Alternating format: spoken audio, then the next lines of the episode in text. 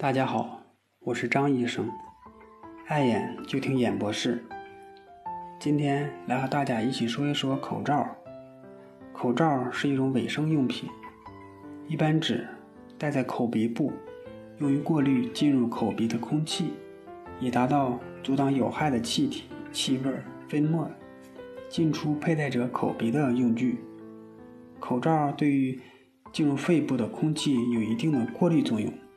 在呼吸道传染病流行的时期，尤其是目前新冠肺炎比较流行的时期，佩戴口罩有非常好的作用。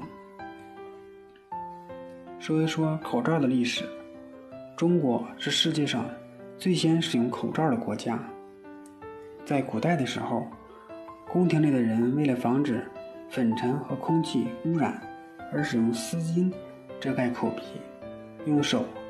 和袖捂住鼻子是很不卫生的，也不方便做其他事情。后来有人就用一块绢布来蒙住口鼻。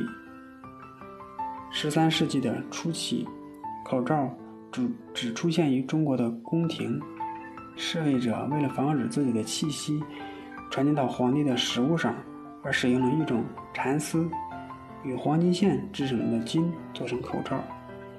直到十九世纪末。口罩才开始应用于医疗领域。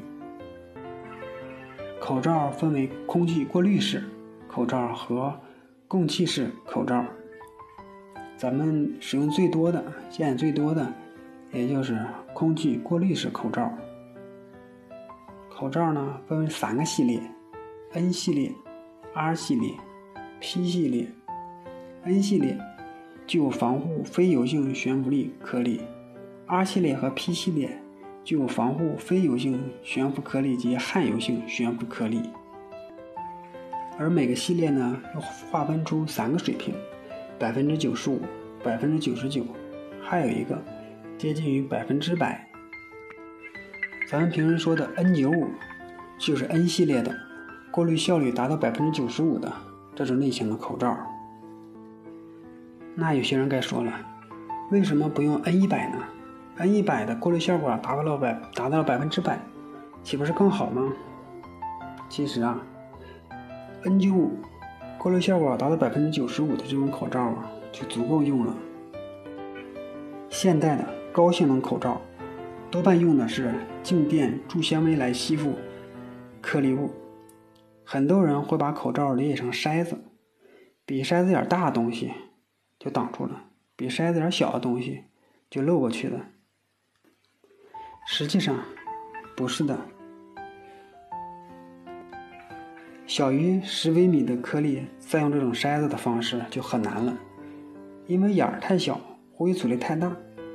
所以现在的口罩其实是用静电吸附作用的这种原理，纤维的间隙远远的大于细小的颗粒物。但是呢，依靠纤维的静电吸附作用，就能捕捉到颗粒。这种原理的口罩，并不会因为颗粒物的变小而损失过滤物。静电助吸材料的这种口罩，对各个直径的微粒物可以达到是通吃。所以说，滤过效率更高的口罩，虽然说口罩的滤过效率更高了，但是呢，会增加呼吸阻力，降低了舒适性。下期呢，我会和大家继续讲。如何选择口罩？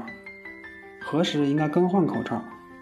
及戴口罩的注意事项。